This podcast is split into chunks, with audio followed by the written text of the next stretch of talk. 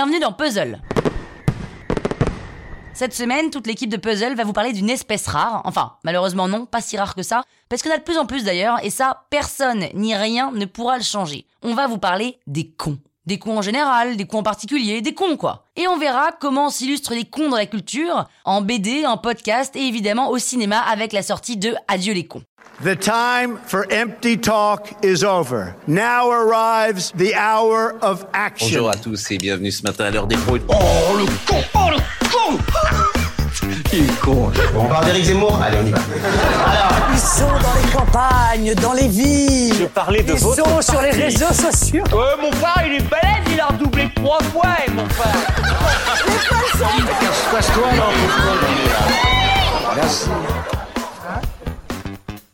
Mais avant de commencer cet épisode, on aimerait vous présenter notre nouveau partenaire. Quand on est con, on est con. T'as pas le droit Quoi, c'est pas l'original, c'est moi qui chante. Oui, mais t'as pas le droit de chanter Ah bon, d'accord. Alors, avant de parler des cons au théâtre, on va s'interroger sur le mot con. Parce qu'avant d'être un mot vulgaire pour désigner quelqu'un d'imbécile, d'idiot, de bêta, de couillon, de crétin, de sot, de bête, ce mot désigne avant tout le sexe de la femme.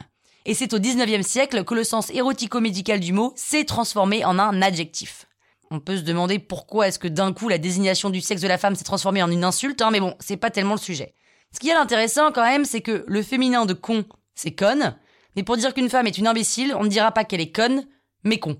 Mais c'est vrai que si on ferme les yeux très fort pour se concentrer, on peut être d'accord pour dire qu'une femme peut être conne sans être con, et qu'on peut être aussi con sans être conne.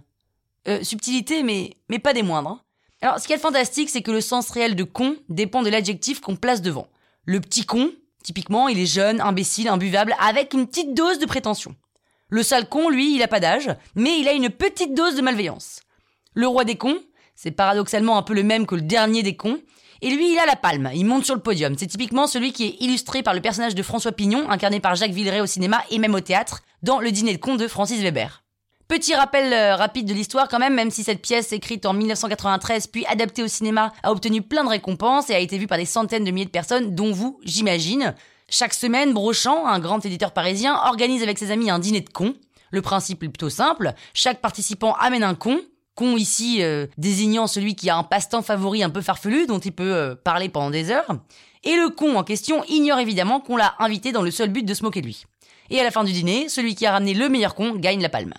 Tout le film tourne autour du personnage de François Pignon, un fan incontournable des maquettes en allumettes.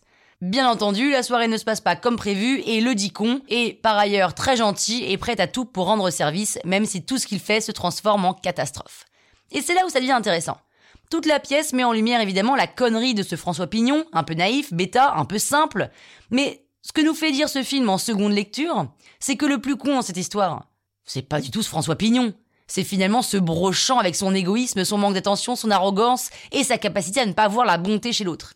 Donc ça veut dire quoi? Ça veut juste dire qu'on est tous, comme dirait Pierre Perret, le con de quelqu'un.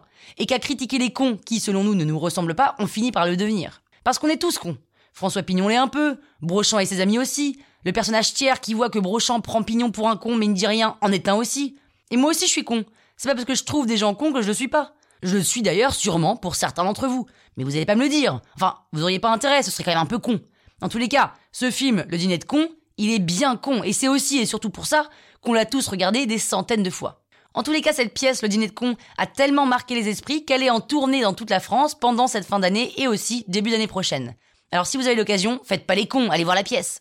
Et demain, Karen va nous parler de la BD Ted Drôle de Coco, une BD bourrée d'humour. Et nous on se retrouve dans deux semaines pour une prochaine chronique dans le Penelope Show.